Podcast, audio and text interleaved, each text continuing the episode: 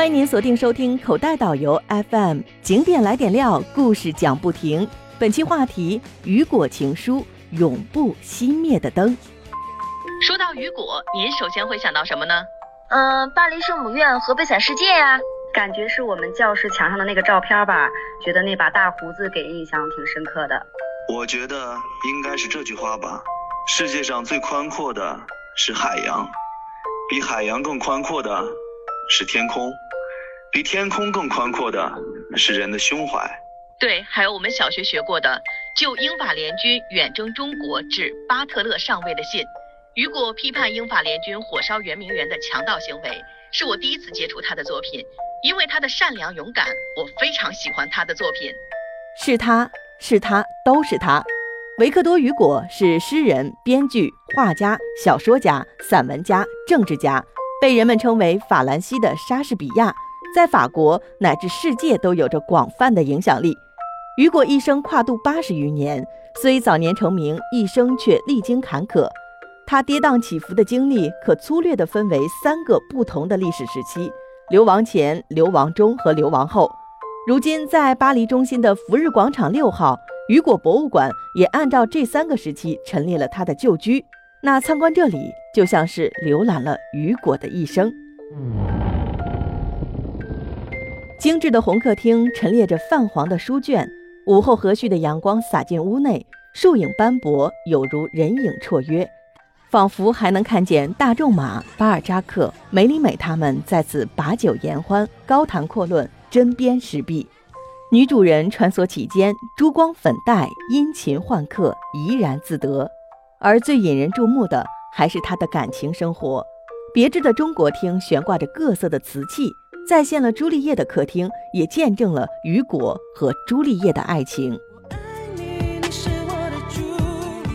雨果十七岁时与门当户对、年轻貌美的阿黛·福切尔订婚，二十岁两人结婚。阿黛是个画家，为雨果生了三男两女，这本应是个幸福的家庭。可是到了一八三二年，也就是婚后的第十年，阿黛另结新欢，追随另一位作家而去，这使雨果十分痛苦。次年，他结识了女演员朱丽叶·德鲁埃，两人坠入爱河。这才使他那颗伤痛的心得到暂时的抚慰，因为对雨果的爱，朱丽叶把陪伴雨果当成了终生事业。真真是，无论是顺境或逆境，富裕或贫穷，健康或疾病，快乐或忧愁，朱丽叶都毫无保留地爱着雨果。凡是雨果所到之处，朱丽叶都紧紧相随。和雨果相爱五十多年来，不论雨果是否有别的情人，也不论他们是否在一起，朱丽叶几乎没有一天不给雨果写情书。至今约有一万八千封信保存在法国国家图书馆。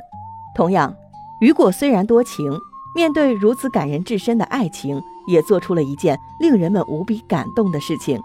从他们相爱的那一天开始，雨果每年会在纪念日这天。写下一段文字，纪念这段美好的时光，直到朱丽叶去世。我忧愁时想你，就像冬季里让人们想念太阳；我快乐时想你，就像炎炎阳光下人们想念阴凉。这是他们爱情史的忠实记录，就像贺年卡一样。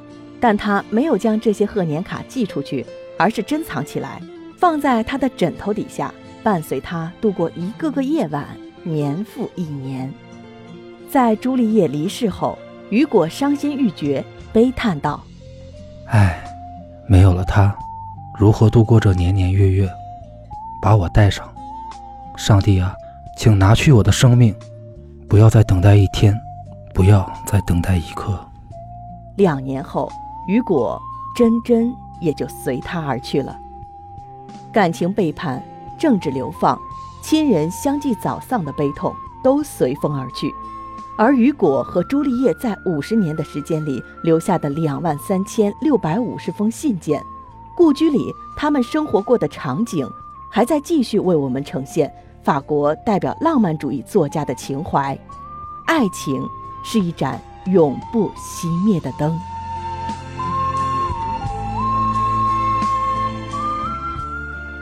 口袋导游 APP 带您聆听景点背后的故事。我们下期再会。